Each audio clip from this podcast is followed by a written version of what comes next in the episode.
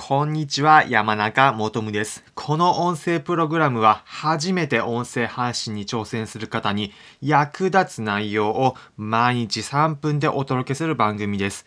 皆様の移動中、作業中など、ながら聞きの情報収集にご活用ください。今回は皆さんの月曜日の朝活性化する方法具体的にご紹介します。週明け月曜日、うーんと毎日なってしまうというような方、また音声配信に関わる内容なので気になる方はぜひ最後まで聞いてみてください。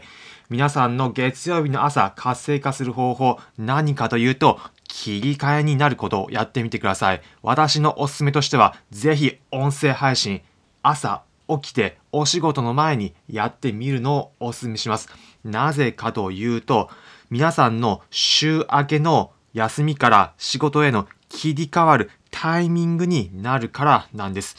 皆さん土日お休みの方また平日休みの方もいろいろいらっしゃるかと思いますが、土日休みの方を想定してお話しします。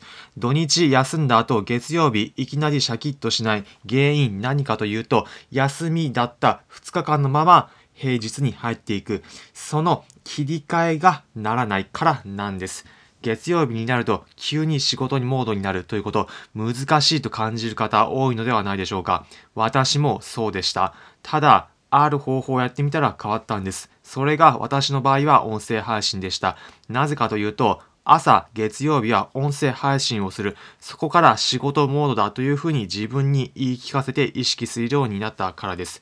土日と平日のまずは月曜日で、これは違うということを自分の中で決めてしまって意識に落とし込むことなんです。私の場合だったら音声配信でした。月曜日の朝音声配信をして、よし、これからは仕事モードだぞという風になり、さらに自分で音声を話すことによって頭の中の整理にもなるんです。だからこそ、その後の自分がこの後お仕事で何をやるかというのの切り替えになるんです。皆さんの中では出勤する形式だったり、リモートワークでお仕事されているという方もいるかと思います。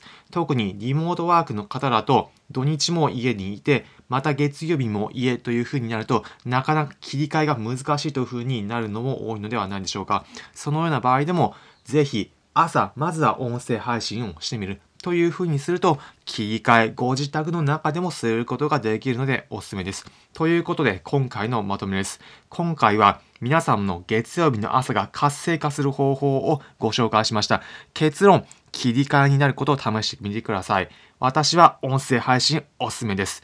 今回の内容、参考になったという方は、いいねの高評価、またこの音声プログラムのフォローのボタンをポチッとお願いします。この音声プログラムは初めて音声配信に挑戦する方に役立つ内容を毎日3分でお届けする番組です。皆様の移動中、作業中など、ながら聞きの情報収集にご活用ください。コメントもお待ちしております。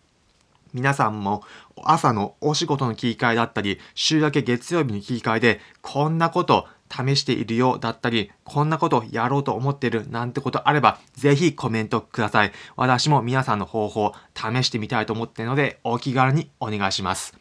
それでは皆様、良い一週間お過ごしください。また次回お会いしましょう。それじゃあ。